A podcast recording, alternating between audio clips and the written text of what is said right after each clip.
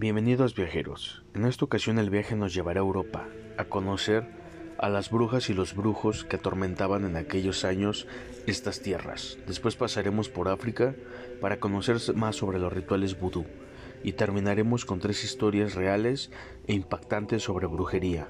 Acompáñenme en este viaje, donde recorreremos el lado más esotérico y oscuro de la brujería. Recuerden que seguimos y este viaje no termina hasta el infinito.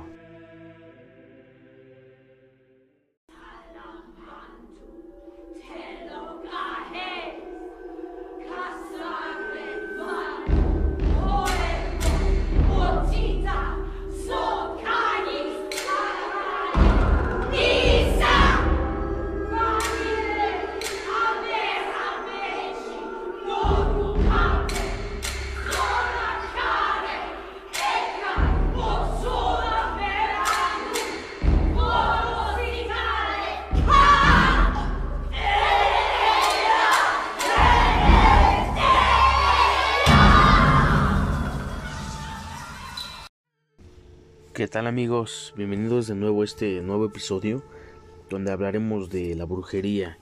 En esta ocasión abarcaremos una parte de la historia de estas brujas en España y otra parte sobre el vudú de África. Y pues vamos a cerrar con unas historias que, que me enviaron y otras más que encontré en, la, en la web, pero que no por eso dejan de ser muy aterradoras. Eh, este episodio pues la verdad me lo estaban pidiendo mucho la segunda parte.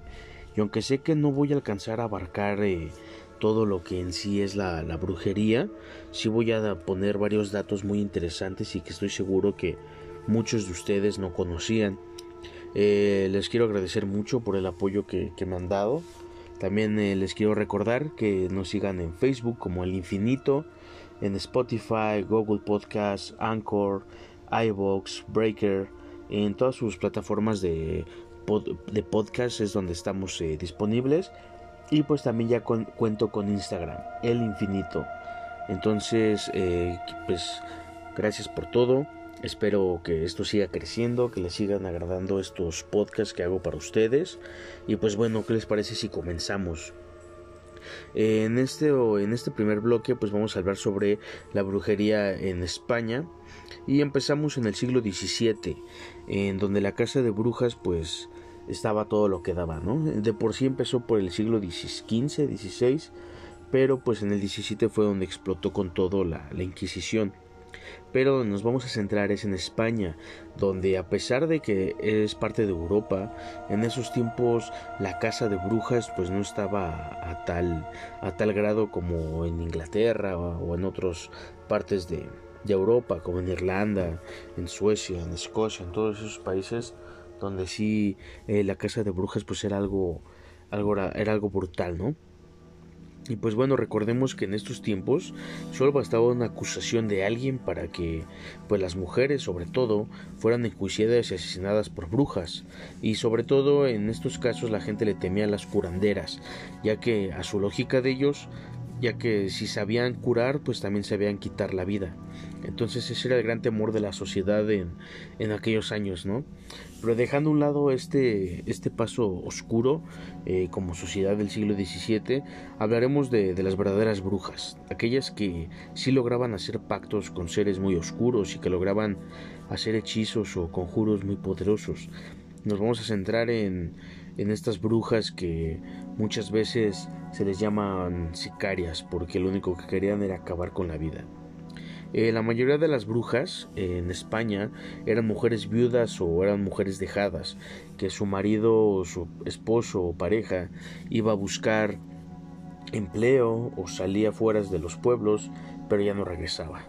Entonces estas personas, eh, estas mujeres al estar solas, por lo regular con hijos, pues no, no sabían cómo salir adelante o no no buscaban otra opción, así que empezaban a, pregonar con sus poderes y la gente así pues le hacía encargos, ¿no? Y que eran los encargos pues asesinar.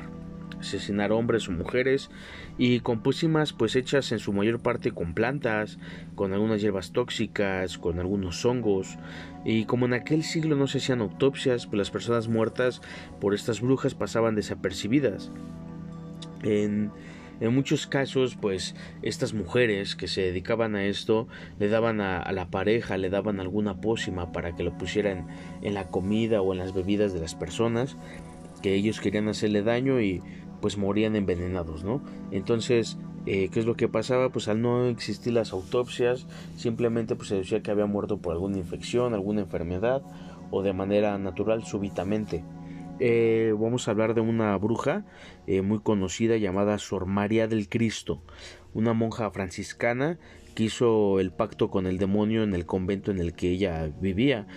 Que eh, en este pacto ella lo hizo, fue un pacto de sangre, donde se hizo una herida en la palma de la mano.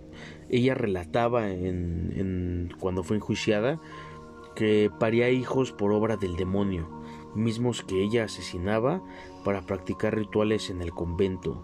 Esto está muy, muy enfermo, muy, muy loco, ya que ella afirmaba que los hijos que ella tenía, el demonio se los hacía y esos mismos eh, niños que ella tenía son los que ella usaba para hacer eh, algunos pues hechizos, ¿no? rituales en el mismo convento y muchas veces nosotros nos quedamos con la idea de que las brujas o las personas que les gusta este tipo de, este lado esotérico, oscuro, son personas malas, ¿no? Pero no nos ponemos a pensar un poco que la mayoría de estas personas pues son son personas que pregonan la religión o pregonan la palabra de Dios y que en realidad pues son personas muy malas, ¿no? Que, que, llegan a esto. Entonces aquí estamos hablando de, de abortos, estamos hablando de asesinatos de menores, estamos hablando de algo muy, muy fuerte, ¿no? Y de hecho, hace unos días estaba viendo una noticia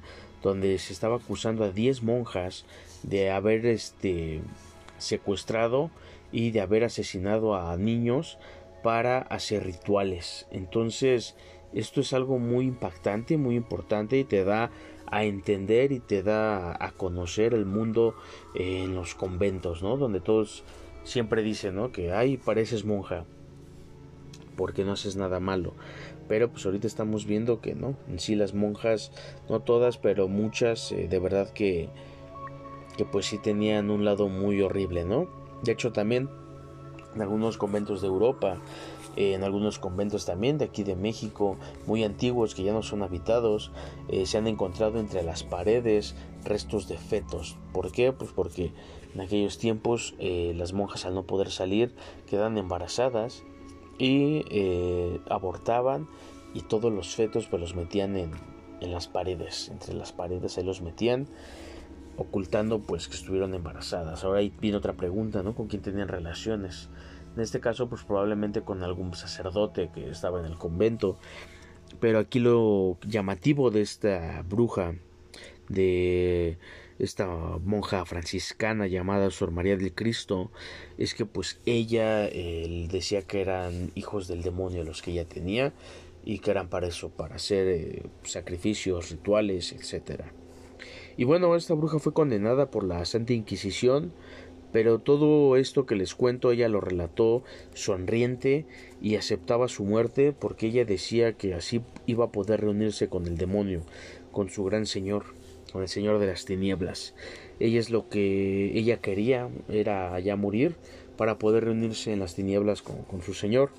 Es, es a lo que les digo, ¿no? Es un, es un lado muy oscuro, ¿no? Es una esto te habla de una persona que de verdad estaba convencida y de que estaba entregada al lado oscuro, ¿no? También pues les voy a comentar de otra bruja famosa en España. Ella era Inés Sánchez, alias la Líndica. Ella llegó a asesinar a muchos médicos, se dice que más de 50, a través de bebidas negras como el café o el vino tinto, donde con ayuda de algunas plantas y hongos los envenenaba sin piedad. Es lo que les digo, ¿no? Este, ellas utilizaban esto, hacían eh, diferentes pócimas para envenenar a las personas. En este, en, en, este caso ella envenenaba a médicos porque ella decía que se metían con su trabajo. Como les digo, la mayoría de las brujas eran curanderas también, eran mujeres que sabían cómo cómo curar. Eran mujeres que tenían esos conocimientos antiguos eh, y que se iban pasando de generación en generación. pero que al final de cuentas eh, por necesidad o simplemente por gusto terminaban dándole otro uso o terminaban eh, haciendo otras cosas, ¿no? En este caso, pues ella asesinó a más de 50 médicos y ella lo relató también cuando fue enjuiciada por la Santa Inquisición que los envenenaba con ayuda de plantas y hongos.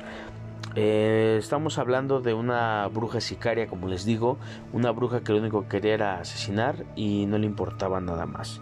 En España hoy en día también hay brujas, eh, pero eh, no las debemos de confundir con las wiccas, que son hechiceras más elementales. Las wiccas, para que se entienda más, son hechiceras eh, tipo curanderas, utilizan mucho eh, los cristales, utilizan mucho los dijes, eh, plantas, algunas hierbas aromáticas, velas, pero todo esto lo utilizan para curar más que nada, no, no lo utilizan para, para hacer el mal. Y se les llama wiccas.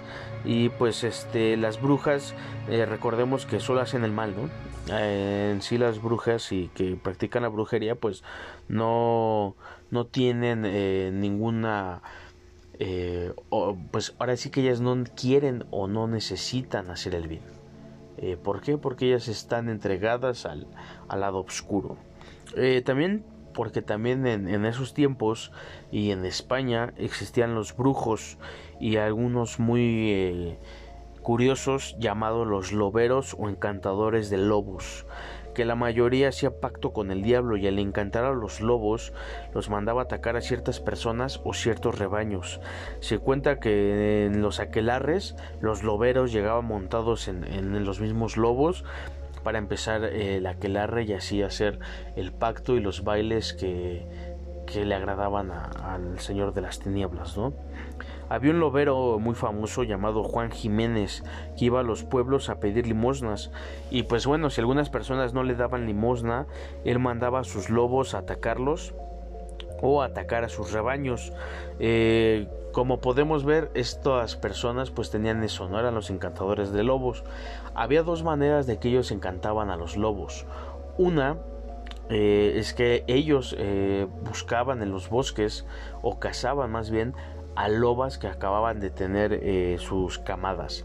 Una vez que las encontraban, asesinaban a la madre loba y ellos eh, se quedaban con los demás lobitos que habían nacido, con sus cachorros, y así ellos se podían hacer cargo de ellos y los lobos eh, pues terminaban obedeciéndole. Recordemos que los lobos tienen mucho eso, ¿no? Una vez que ellos tienen una figura maternal, pues es a la que van a estar unidos mucho tiempo. Entonces eh, él es lo que sí está. Y otra es la, la más fantástica, ¿no? La, la, que nos llama en esto, la de la brujería. En otra, pues ellos hacían pacto con el diablo y el diablo les daba el poder o el don de poder pues eh, manejar a los lobos a, a su gusto.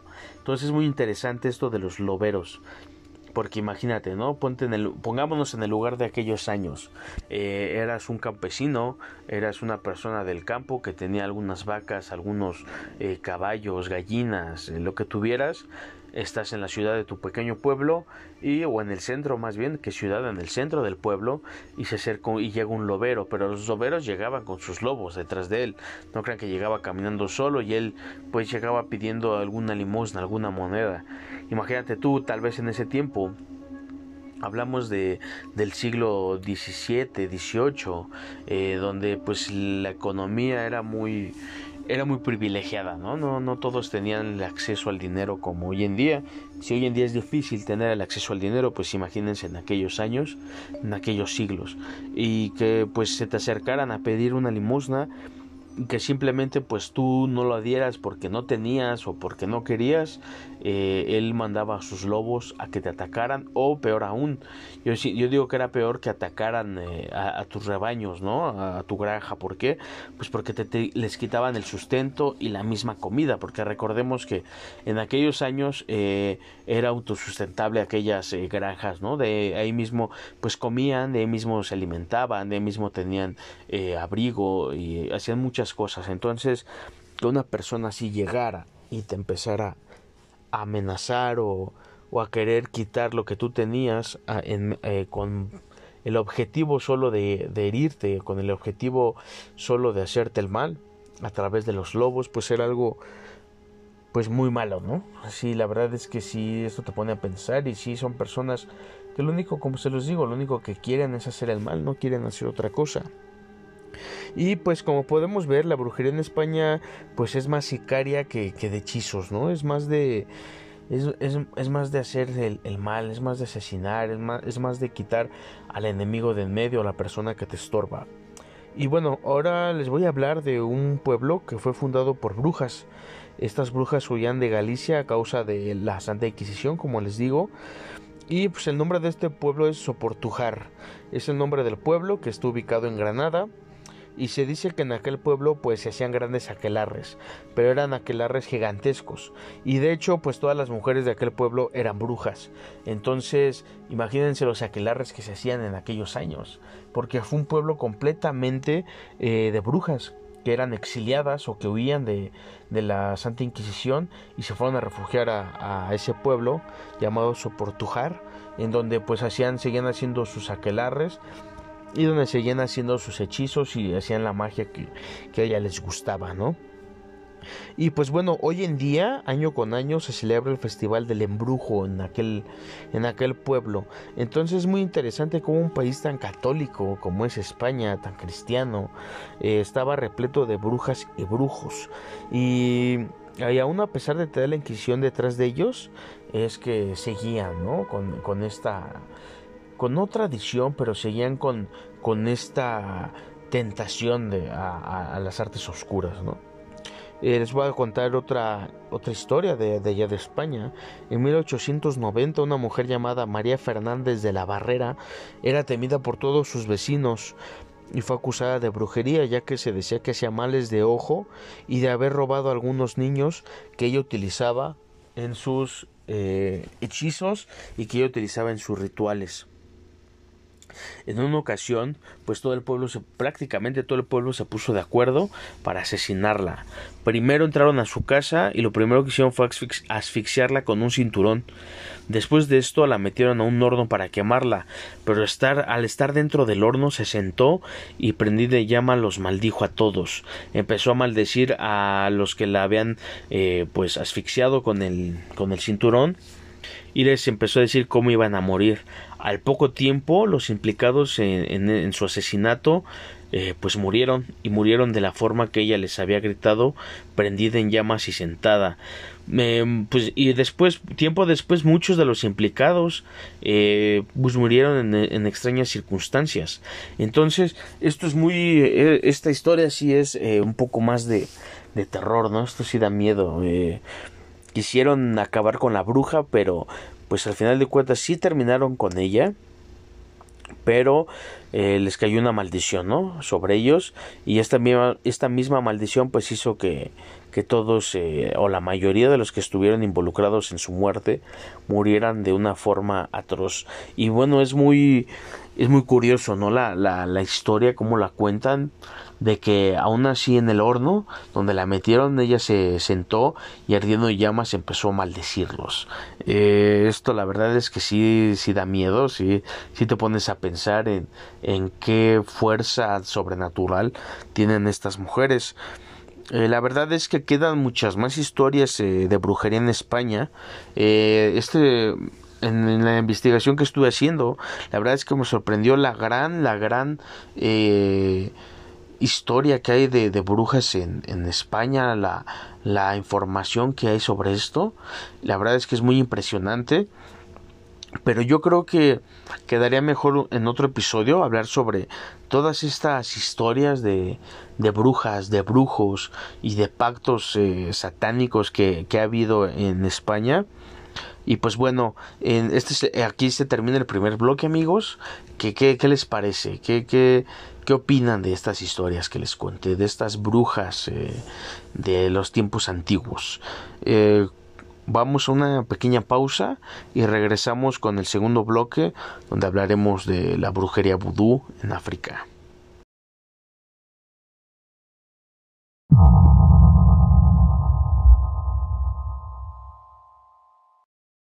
Y bueno amigos, ahora vamos hasta África donde el vudú y la magia negra pues se siguen practicando hoy en día y en donde eh, los brujos tienen un respeto en sus comunidades, ¿no?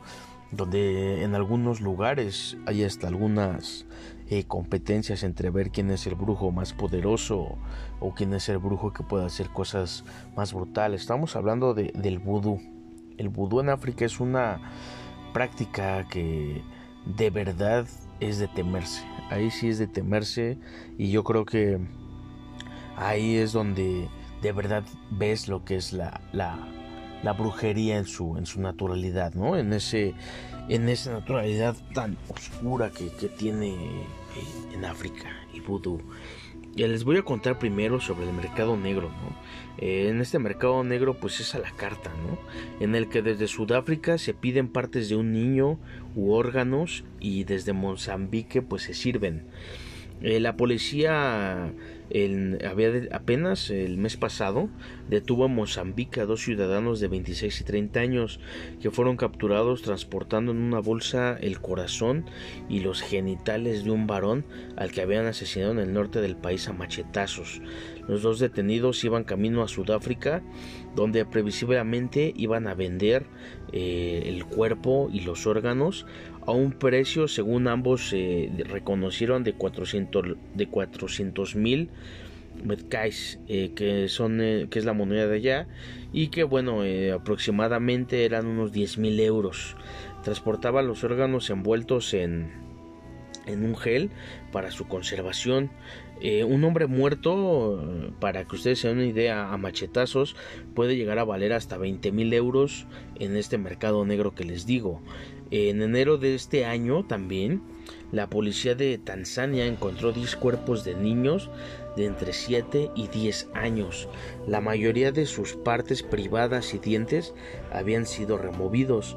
Eh, los policías dijeron que estos asesinatos están relacionados con prácticas de brujería, porque esa es la tendencia en tales crímenes donde los herbolarios, brujos o brujas piden a las personas que obtengan estas partes humanas para rituales monetarios. Y bueno, de hecho varios niños habían sido reportados como desaparecidos desde diciembre del año pasado y pues la policía del país lucha arduamente para tratar de encontrar a los culpables y tratar de frenar estas aberraciones, ¿no? Eh, como les decía, aquí la magia en, en África de verdad que va a otro, a otro, otro nivel. Eh, estamos hablando de asesinato de niños, de hombres, de mujeres.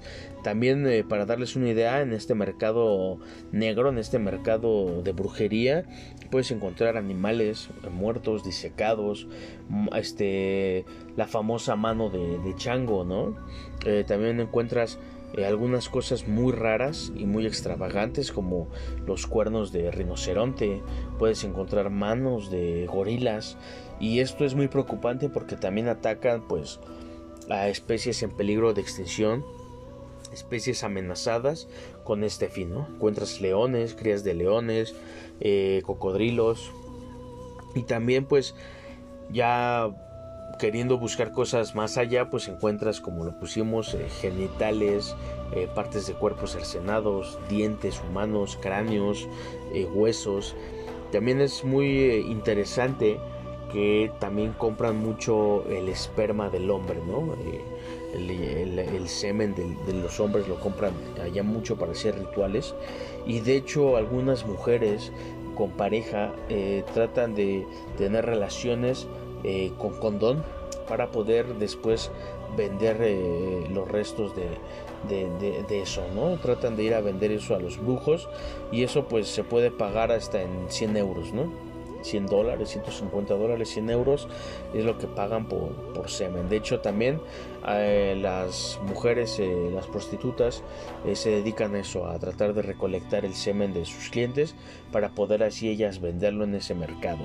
Es muy interesante cómo utilizan eh, todos este tipo de, de fluidos, las partes de los cuerpos y como les había comentado en la primera parte de, este, de la brujería del podcast, eh, cómo los niños albinos eran los más casados por los brujos, ¿no? Los niños albinos pues son muy muy cotizados, se oye muy mal, pero son muy cotizados en el mundo y en el mercado negro de la brujería sobre todo los, los brazos, las manos, los pies, eh, para hacer ciertos rituales. Entonces es horrible esto, ¿no? Y pues bueno, esto es lo que puedes encontrar en ese mercado. Eh, la verdad es que es horrible. La verdad a mí se me hace algo ya fuera de, de, lo común, algo fuera del humanismo, ¿no? Esto ya va más allá, pero que te da a entender el, lo oscuro que, puede llegar a ser esto. Eh, de hecho, le estaba hablando al principio de, de, los concursos que había, ¿no? Y, en un, y un concurso en el que pues se tienen que enfrentar brujos en una batalla pues de inusuales talentos, ¿no? Eh, y en este lugar que se llama Eusuatini, que era la antigua Suazilandia, pues es donde se, se lleva a cabo este, este evento donde pues los brujos luchan por ver quién es el que tiene más poder. ¿no? hay algunos videos en donde se ve como algunos brujos eh, pueden levitar. Hay uno muy interesante que vi donde están pues las brasas prendidas, está el fuego eh, al rojo vivo y llega un brujo y se sienta ahí y empieza a sentarse y está sentado en el al fuego al rojo vivo y pues no se quema, no le pasa nada. Lo voy a subir a la página de Facebook y a Instagram el video para que lo vean, para que lo chequen y ustedes me digan qué piensan de esto. Para, a mí la verdad es que sí me sorprendió porque te preguntas cómo le hizo, ¿no? Estamos hablando, es que estamos hablando de comunidades muy alejadas, muy marginadas, la verdad.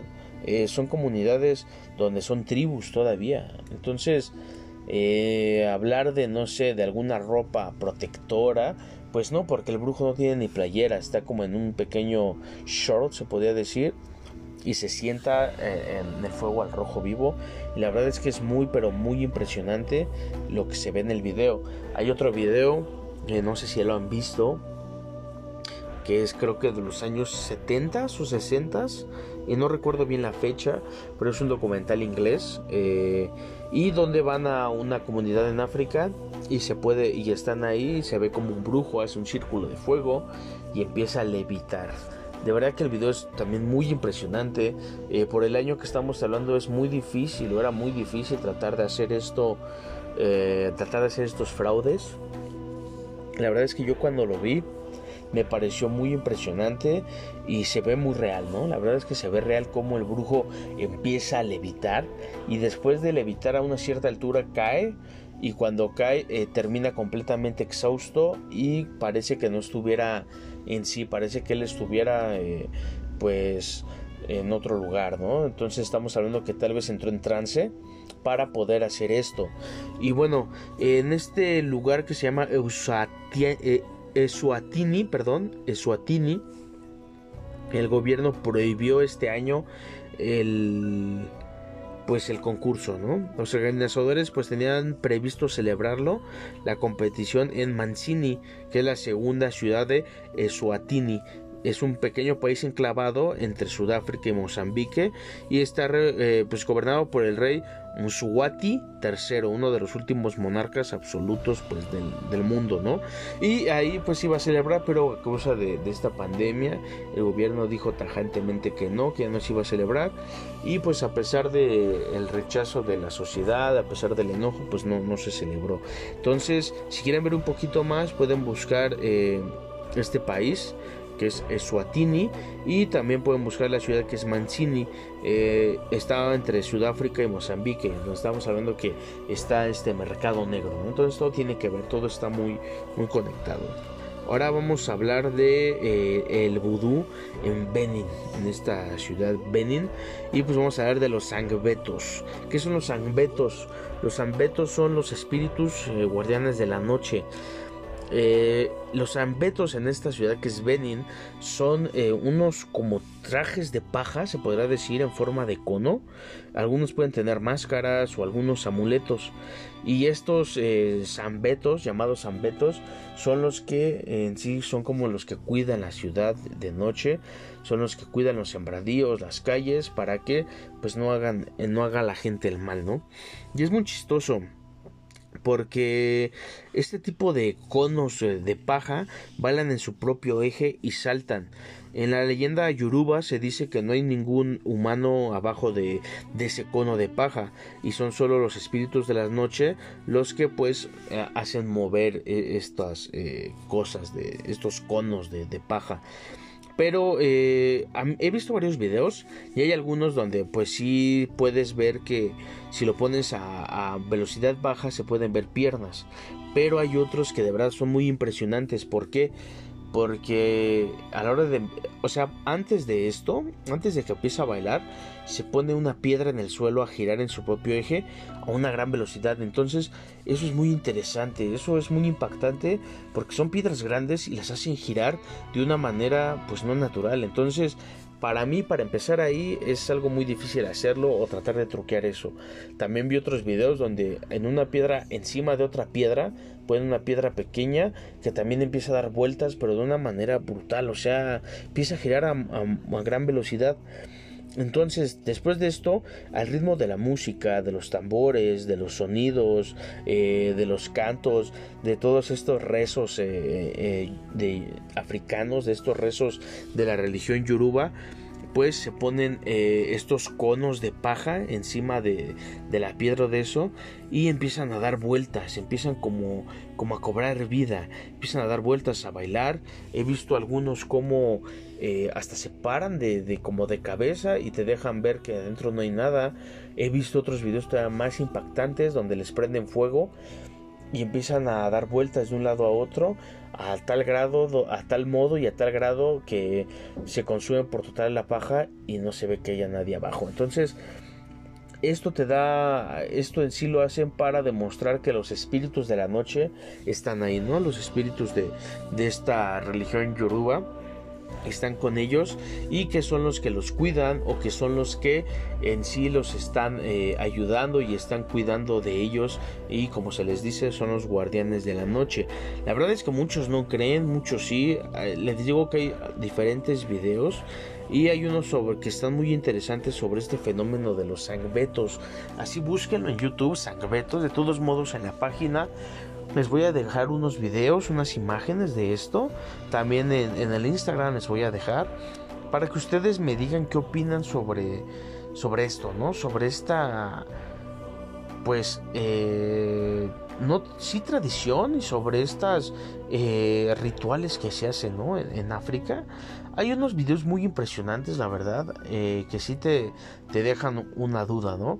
De hecho, en el primer episodio hablamos un poco de, del libro de los brujos del poder de José Gil Olmos, donde relata eh, pues la historia de esta de la, de la maestra más poderosa que ha tenido México, ¿no? El Baster Gordillo, donde fue a hacer un ritual a África en donde se ponía la piel de un león. Eh, no les voy a decir más para que si no han escuchado la primera parte de la brujería, pues vayan a escuchar la segunda parte, que la verdad es muy interesante. Y ahí les hablo un poco de la brujería africana. Recordemos y pues bueno, veamos que toda esta brujería vudú eh, a través de los cuando empezó la esclavización empezaron a viajar estos esclavos a través de, de todo el los continentes como es Europa, América eh, pues fue donde se fue como repartiendo esta cultura, ¿no? Por ejemplo, en Haití eh, también el vudú es muy una parte importante de, este país, donde existen los famosos zombies. ¿Qué son los zombies? Eh, pues bueno, unos no son los famosos zombies que nosotros vemos en, en las películas, en las series, que son muertos vivientes, no. los zombies son creados a partir de un polvo hecho de huesos, hecho de, hierbas, que se sopla a la persona o se la avienta en la cara para que a la hora de respirarlo eh, llegue directo al cerebro y afecta, e, es, tan tóxico que afecta a tal grado el cerebro que no te mata, pero deja a la persona de una manera eh, como si fuera un zombie. Termina completamente pues de perder sus facultades y pues así la, el brujo o la bruja pueden pues eh, tener un control sobre ellos. De hecho, eh, también hay algunos videos de eso. Y en, Haití es un gran problema porque la policía está detrás de esto. ¿Por qué? Pues porque eh, la gente se comporta de manera extraña. Se pueden ver videos donde hay gente caminando de una apariencia muy rara, con la mirada perdida. Y pues se dice que son los zombies que los brujos controlan eh, y sobre ellos. También ellos tienen sus demonios que están por lo regular son en una caja. Eh, Gabriel, eh, Gabriel Jiménez del Oso, este periodista, investigador eh, español, también relata cuando fue a, Haití como con un brujo entró a una casa donde había una caja donde estaba su demonio. Para empezar el brujo le dijo que tenía que hacer una ofrenda, que era la ofrenda pues era llevar una botella de ron. Cuando él agarró la botella de ron, el brujo le dijo que la tenía que entregar en la caja. Si el demonio abría la caja y sacaba la mano, quería decir que sí aceptaba la ofrenda, pero si no abría la caja, eh, pues no la aceptaba y se tenía que retirar. Eh, Jiménez del Oso pues estuvo, estaba muy nervioso y cuando se acercó, él relata cómo la caja se abrió y de la caja salió una mano muy delgada y muy extraña de cuatro dedos. Le jaló la botella, cerró la pequeña caja y se escuchó eh, un gran tronido, como si hubieran roto la, botella. Después de esto el brujo eh, metió la mano a la caja y sacó la botella intacta y la bebió por completo al mismo tiempo que fumaba un puro. Eh, después de esto el, brujo empezó a entrar en trance y su voz cambió, sus ojos se pusieron en blanco y se empezó a hablar con Jiménez del Oso y hablaba con él el demonio que tenía ahí. Entonces era ya el demonio que él tenía en la caja ya se había metido al cuerpo del brujo y empezó a hablar con Jiménez del Oso y le empezó a decir que qué es lo que quería saber. Eh, Jiménez del Oso le hizo una pregunta que qué es lo que él era y el demonio le preguntó que era el mal. Simplemente así le, contestó. Y Jiménez del Oso empezó, eh, estaba muy impactado. él, comenta que estaba completamente impactado el demonio después le dijo que si era todo se tenía que ir. Eh, el, brujo empezó a, a tipo convulsionarse, regresó en sí y después de esto la caja empezó a moverse de una manera brutal. Él comenta que se movía de un lado a otro, el brujo la tomó, se metió a un cuarto y cuando se metió al cuarto empezó a escuchar un grito como de una bestia. Salió el brujo y le dijo que se tenía que retirar porque su demonio ya se había molestado y no lo quería ver más ahí pero también le dijo este brujo a Jiménez del Oso que, tuviera cuidado porque eh, ya había dos eh, brujos detrás de él que lo querían hacer zombie. Eh, esto lo relata Jiménez del Oso y la verdad es que es muy, muy impactante cómo estas prácticas llegan a tal límite de atentar contra la salud de las personas, ¿no? Y aparte pues hablamos de este relato donde él vio la mano de, ese demonio, ¿no? Como ellos le dicen. Y aquí es donde hago la pregunta, ¿ustedes qué piensan amigos? ¿Ustedes qué, qué se imaginan al escuchar este tipo de historias, este tipo de, de leyendas, ¿no? De, de relatos sobre, sobre el vudú. También podemos hablar que en Estados Unidos, en Nueva Orleans sobre todo, donde se acentuó mucho eh, los esclavos africanos, también se practica la magia negra. Y aquí en México pues hablamos de Veracruz, eh, de Catemaco, ¿no? Donde la magia eh, negra es, es elemental ahí y se practica demasiado. de hecho hay una, hay una fecha específica del año donde va, se juntan ahí todos los brujos de diferentes estados de la República México y van ahí a hacer eh, reuniones, a hacer este, rituales, hacer misas negras y pues la verdad es que es muy impactante eh, todo lo que se hace. También les voy a subir unas fotos, unos videos y eh, bueno, esto va a quedar para una tercera parte. La verdad es que es hablar de, muchas cosas y la tercera parte, se los adelanto desde ahora, vamos a hablar de la brujería ahora sí completamente en México, pero ah, nos centraremos en Catemaco y nos centraremos en Nueva Orleans, Estados Unidos, para hablar de toda esta brujería y de todo este tipo de brujería que se maneja en esos dos lados. ¿Por qué? Porque son, eh, la mayoría es, el vudú lo que se practica, la religión yoruba, y vamos a ver cómo esto se, eh, se parece y es muy... Eh, parecida o más bien es la misma que se practica en África, ¿no? Entonces amigos pues los dejo con, esto y pues seguimos en el tercer bloque donde les contaré tres historias de casos de brujas y de brujería. No se despeguen amigos.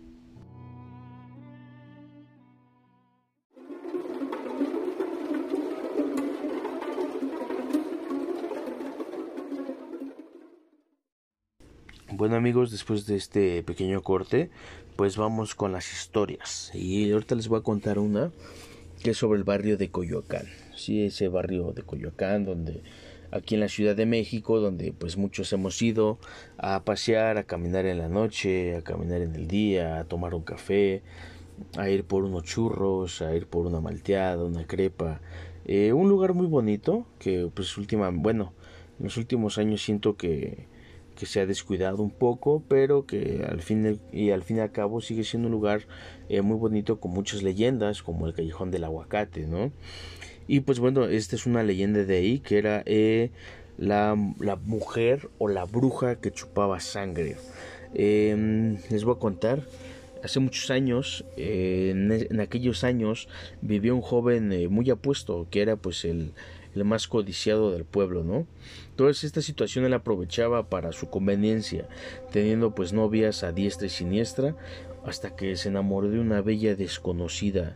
Sin embargo, el, a este muchacho siempre le advirtieron que la novia o esta mujer que él quería eh, conquistar pues no era una buena mujer que incluso le decían y le aseguraban que era una practicante de la brujería y que pues estaba metiendo con una bruja pero pues él no hacía caso de sus comentarios entonces fue como él empezó a querer acortejar a, a esta mujer hasta que un día por lo logró y se casaron. Todo iba bien en, en, este joven matrimonio. Ella además de que era una mujer muy bella, era una excelente cocinera. Pero el único inconveniente que, que el joven, que la mujer tenía es que todos los días guisaba moronga. Si no saben qué es la moronga, es un platillo hecho a base de, de sangre y eh, en algunos otros países se le conoce como butifarra. Eh, eh, esta situación de que ella cocinaba todos los días moronga empezó a fastidiar a, al joven, ¿no? Quien un día platicando con uno de sus amigos más cercanos le comentó su enfado. Entonces ante esto el amigo le, le contestó y pues le dijo que su mujer era una bruja eh, su amigo le, le dijo A mí me contó mi mujer que tu esposa es bruja y que por las noches sale a la calle en busca de sangre que le chupa a los niños del pueblo. Espiela en la madrugada y verás, ese es el motivo por qué ella siempre hace moronga. El joven esposo, pues sin decir nada y enojado, se levantó y se fue a su casa. Al llegar a su casa, el olor de, de la moronga guisada empezó a llegar y el hombre enojado cuestionó a su mujer sobre el repetido menú, a lo que ella respondió de una manera pues muy poco convincente y un poco enojada. Le dijo que su padre era dueño de un rastro, y lo que no se vendía lo repartía entre los hijos. A su hermano mayor le tocaban las vísceras, a su hermana las patas y a ella la sangre. El joven, al no quedar satisfecho con esta explicación de su mujer, no durmió la noche para tratar o tener la intención de sorprender a su amada en, la madrugada. Él al darse cuenta que ella no estaba en la cama se paró y se dirigió hacia la sala donde estaba su, su esposa. Eh, esta mujer eh, al estar en, en, la sala enfrente de la chimenea eh, se empezó a quitar la piel, así tal cual. Al, quitarse la piel se convirtió en una bola de fuego. El hombre, sin pensarlo dos veces, agarró la piel y la aventó al fuego de la chimenea. más, horas más tarde, a punto cuando estaba de salir el sol, regresó aquella bola de fuego que tanto había aterrorizado a aquel joven hombre. Sin embargo, al no encontrar la piel por lo que la, la que se había quitado, la bola de fuego se escuchaba gritos y se soltaba por todas las paredes del hogar. Cuando el cielo empezó a aclarar y el sol se asomó, el fuego se consumió y nunca se volvió a saber de aquella bella mujer. ¿Qué les parece amigos esta, esta leyenda, esta leyenda urbana? Se puede decir, es una leyenda urbana de Coyoacán, del barrio de Coyoacán. Es muy interesante, la verdad porque pues hablamos de las bolas de fuego, ¿no? Las bolas de fuego que son muy conocidas en México, que en los cerros se han alcanzado a ver. También voy a subir videos e imágenes para que ustedes las vean. Y pues esta historia eh, me parece muy interesante, esta leyenda es muy, es muy padre sobre las bolas de fuego. Eh, quedan dos dos historias más que les voy a contar que son muy interesantes. No se despeguen, no vaya a ser que se les aparezca una bola de fuego.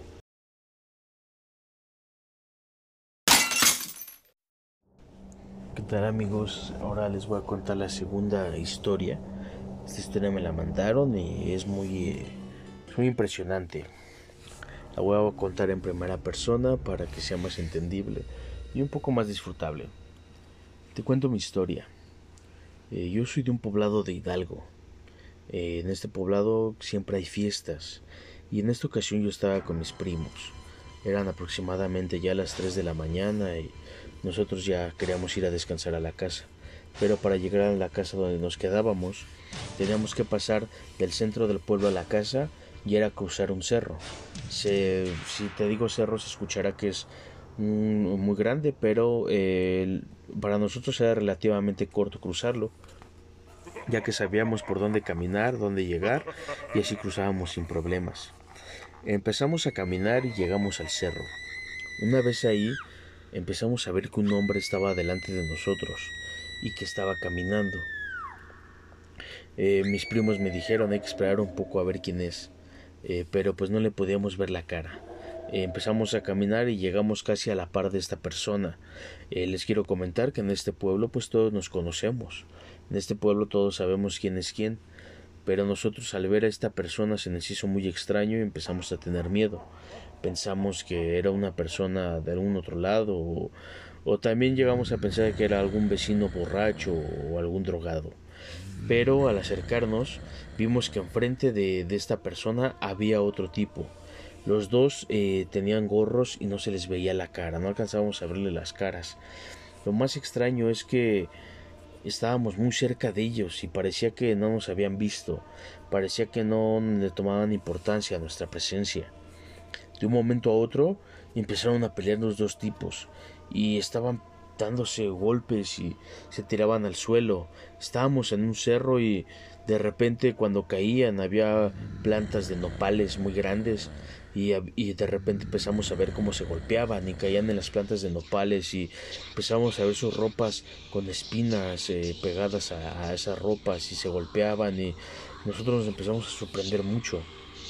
Eh, de un momento a otro dejaron de pelear y uno empezó a correr hacia abajo del cerro y el otro se fue hacia arriba, pero pareciera que nunca se habían dado cuenta que estábamos ahí presentes nosotros. Empecé a caminar y llegamos a la casa. Justo después de esto, eh, cuando nos dimos cuenta, ya eran las 6 de la mañana, ya estaba amaneciendo. Para nosotros fue pues muy impresionante esto porque empezamos a subir a las 3 de la mañana y por lo regular nos tardábamos una media hora en, en, cruzar ese pequeño cerro. Cuando llegamos a la casa estaba una de nuestras tías esperándonos y mi madre. Nos dijeron que qué es lo que había pasado, por qué habíamos tardado tanto. Les comentamos que caminando en el cerro vimos cómo se estaban peleando dos tipos, que eran dos tipos que se estaban peleando y que se cayeron en las espinas y que ninguno se quejaba. Les dijimos que lo más gracioso es que nunca se dieron cuenta de, que estábamos ahí. Al contar esto, en nuestra mi madre y mi tía se nos quedaron viendo y nos dijeron, ¿qué vieron? Les dijimos a dos personas peleándose. Cuando dijimos, cuando les dijimos eso, nos dijo qué horas eran. Les dijimos eran aproximadamente las tres, tres y media de la mañana. Ellas se nos quedaron viendo y nos dijeron, a esa hora nosotros nos habíamos ya cruzado. ¿Cómo es posible que no los vimos? Nos cruzamos también. Cuando llegamos de este lado vimos en el cerro que había dos bolas de fuego chocando entre sí. Una se fue para arriba y otra se fue para abajo. Desde ese tiempo desde ese momento y desde esos tiempos nos dio mucho miedo cruzar el cerro a esas horas. Ya no lo volvemos a hacer porque nos dijeron que eran las brujas y que en alguna de esas ocasiones tal vez nos podrían llevar nos podrían hacer algo peor. Eh, es muy impresionante lo que vivimos, aparte de que no nos dimos cuenta cuánto tiempo había pasado en sí. Entonces estuvimos enfrente de dos brujas que nunca pudimos verles la cara pero que a lo lejos eran dos bolas de fuego.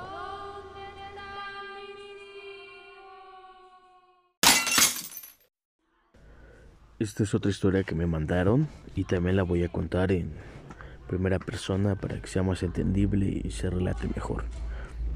Aquí empieza. Hola, eh, mi nombre no te lo daré por cuestiones de privacidad, pero te voy a relatar esta historia que pasó pasó hace 10 años y pues es una historia muy triste que me pasó a mí, pero que afecta en sí a mi hermana. Eh, esta historia voy a empezar por decir que hay una muerte en ella y es una muerte que hasta el día de hoy sigue ocurriendo. Cuando mi hermana tuvo a su segunda hija, eh, ella siempre decía que no le iba a bautizar, que para qué hacía ese gasto innecesario. Nosotros siempre de una familia muy católica, sobre todo mi madre, le decía bautiza a tu hija, porque si no la bruja se la va a llevar. Entre broma y broma, pues llegaba un momento que mi hermana hasta se enojaba y le decía que iba a bautizar a su hija el día que ella quisiera, o que si su hija más adelante quería bautizarse, que lo hiciera ya siendo mayor de edad, pero que ella no iba a gastar en eso. Eh, después de eso, la, su hija mayor, que en ese tiempo tendría unos seis años, siempre le comentaba que, ve, que veía un gato negro en la ventana y que ese gato negro con la patita le hacía señas como si se acercara a la ventana y la niña empezó a tener mucho miedo en las noches eh, de repente eh, se, gritaba, se paraba en las noches, a lo que mi hermana se molestaba porque le decía que no había nada, siempre le decía que había un gato negro en la ventana. Para esto les tengo que comentar que en esa casa vivíamos mi madre, mi hermana con su esposo, sus dos hijas y yo. Mi padre desgraciadamente había fallecido unos años antes. Ahí vivíamos todos. Yo recuerdo que en las noches se escuchaba hasta mi cuarto cómo gritaba la niña con un miedo irrazonable, eh, muy espantada porque veía un gato. En una ocasión, en nuestro techo, se empezó a escuchar como si hubiera un animal arriba, como si estuviera un pájaro muy grande moviendo sus alas. Esa, recuerdo que esa noche mi madre se paró muy asustada y le dijo a mi hermana que pusiera unas tijeras abajo de la almohada de la niña, porque probablemente una bruja estaba ahí afuera. Mi hermana, como siempre, solo se empezó a reír y le dijo que no pasaba nada, que ella no iba a poner eso, que no creía en esas cosas. Pasó. Días después, la mi sobrina más grande empezó a decir que veía un gran pájaro en, en la ventana, que era un pájaro de esos que tenían en el rancho. Eh, mi madre le preguntó que cuál pájaro y él le dijo que de esos grandotes que había en los ranchos. Cuando mi mamá le dijo que sí era un guajolote, la niña le dijo que sí, que era grandote. Entonces mi madre más asustada le empezó a decir a mi hermana que tenía que bautizar a esa niña, que no podía dejar eso a juego y que no lo podía dejar para después, que ya las brujas la estaban acechando y que se le iban a llevar aunque ella no quisiera. Tiempo después, cesó un poco este acoso eh, por la ventana. Un día en la noche, recuerdo muy bien esa noche, no podía dormir, me sentía, me sentía inquieta, preocupada, pero por no sé qué había pasado o por qué se escuchaban los ronquidos de todos en la casa, de mi mamá, de mi cuñado y de mi hermana, profundamente dormidos. Yo entre sueño y, y que me despertaba me sentía muy incómoda, hasta que llegó un momento donde me quedé profundamente dormida. Al despertar escuché gritar a la niña, a mi sobrina grande, un gran grito, un grito muy, muy fuerte. De repente empecé a escuchar gritos y empecé a escuchar llantos. Cuando me paré vi a mi mamá y a mi hermana parados ahí en, el cuarto. También mi cuñado estaba cargando a mi sobrina y mi sobrina estaba completamente blanca, pálida. Y había algo muy chistoso, tenía un moretón en el cuello. Cuando le empezaron a preguntar a la niña grande qué es lo que había pasado, ella decía que por la ventana se había metido el guajolote y el gato, y que le estaban pesando el cuello. Ella sí lo decía. Cuando le preguntaron que cómo era posible eso, dijo que ella estaba durmiendo y que de repente se despertó porque vio cómo el guajolote abrió la ventana y se metía junto con el gato negro a agarrarle el cuello a su hermanita.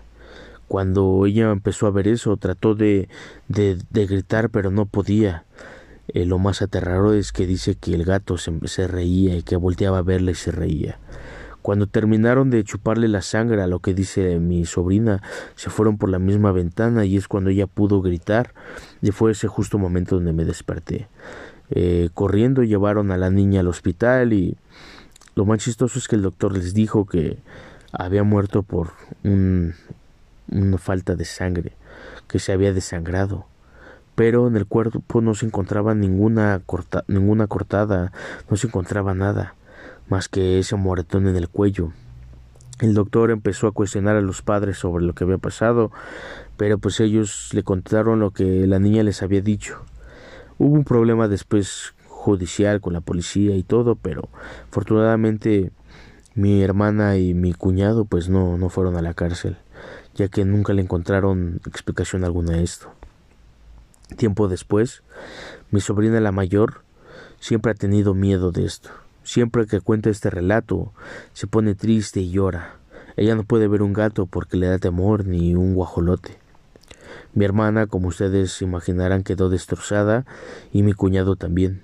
Tiempo después terminó su matrimonio. Y un día recuerdo muy bien, hace poco, hace poco más de un año, recuerdo que estaba sentada fuera de mi casa, viendo el techo, cuando vi un gran guajolote arriba en el techo. No podía creerlo. Estaba viendo el guajolote que veía mi sobrina. Pero lo más terrorífico es que cuando el guajolote me volteó a ver, vi cómo pintó una sonrisa en esa cara de animal, pero una cara de animal muy extraña entre humana y animal. Empezó a reírse y se fue volando como si fuera un pájaro, cuando un guajolote no puede volar así. Desde ese momento trajimos un padre, bendecimos la casa y ya no se ha vuelto a aparecer esto. Solo les digo, si ustedes quieren creer, crean, pero la maldad de la brujería está allá afuera.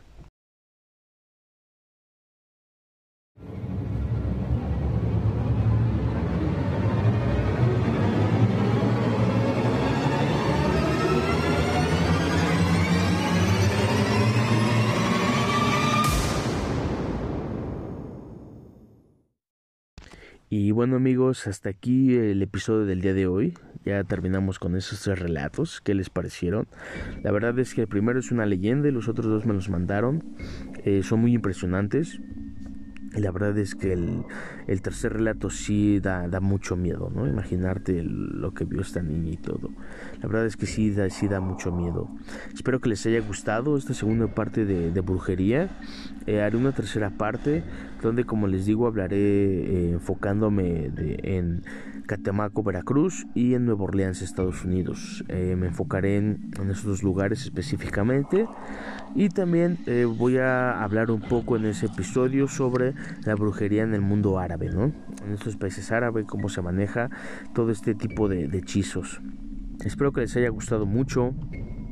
Recuerden que estamos disponibles en Spotify, en Anchor, en Google Podcast, en iBox, en Breaker y en todas las plataformas de streaming que eh, nos pueden escuchar.